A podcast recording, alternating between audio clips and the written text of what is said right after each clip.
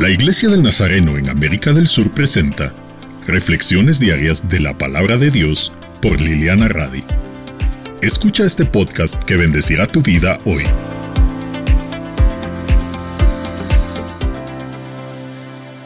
Unidad en la diversidad. Me encanta este concepto porque es una de las características más evidentes de la Iglesia.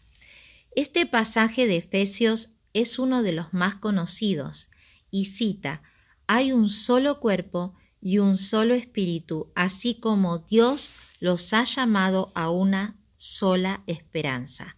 Hay un solo Señor, una sola fe, un solo bautismo.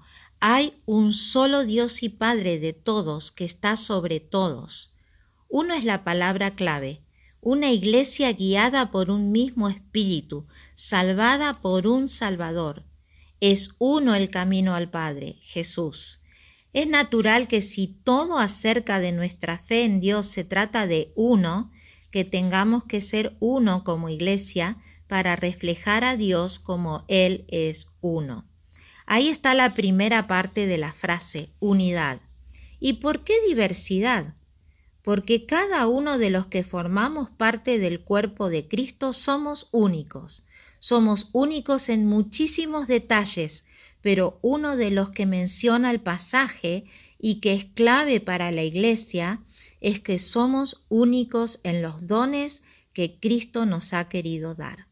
Todos tenemos diferentes dones, diversidad, y cada uno de esos dones aporta algo especial e importante al cuerpo de Cristo. Esa diversidad hace que el cuerpo pueda funcionar en unidad. Señor, te damos gracias porque nos enseñas a ser uno, aunque somos todos diferentes. Gracias porque valoras lo único en cada uno de nosotros y de hecho nos das algo único para aportar al cuerpo.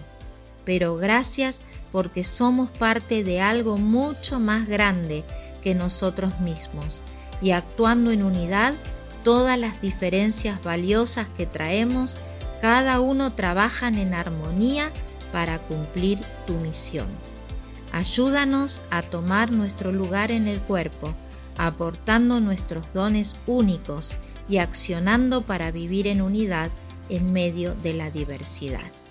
Amén.